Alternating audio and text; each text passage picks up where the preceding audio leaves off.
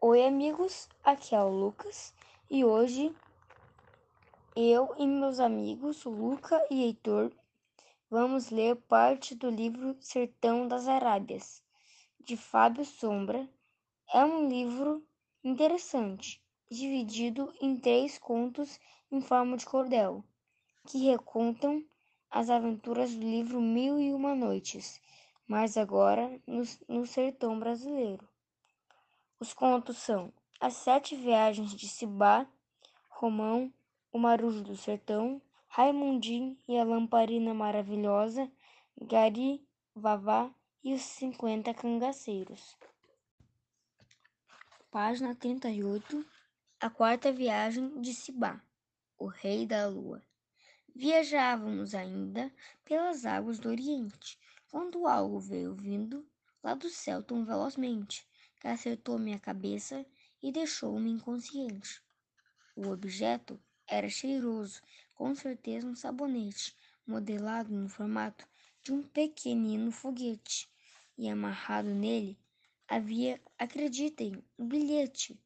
Reco recobrando a consciência, descobri para minha surpresa que a mensagem fora escrita pelas mãos de uma princesa, que na lua era cativa uma torre estava presa.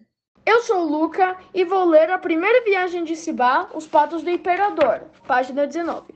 Por não ter experiência no oceano, me perdi. Velejei de lá para cá, esbarrei daqui para ali. Até que numa ilhazinha do meu barco enfim desci. Esta terra tinha um povo sorridente e acolhedor.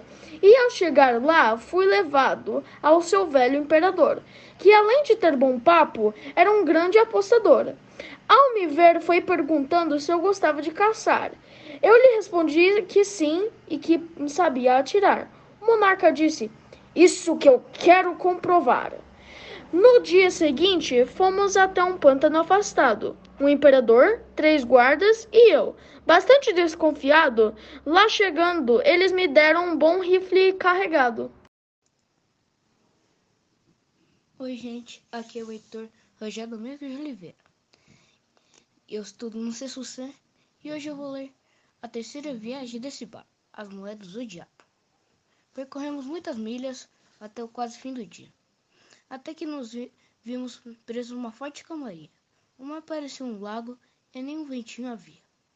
Com as velas todas murchas, sem podermos navegar, ficamos presos por quase um mês no mesmíssimo lugar, até que a comida e a água começaram a escassear.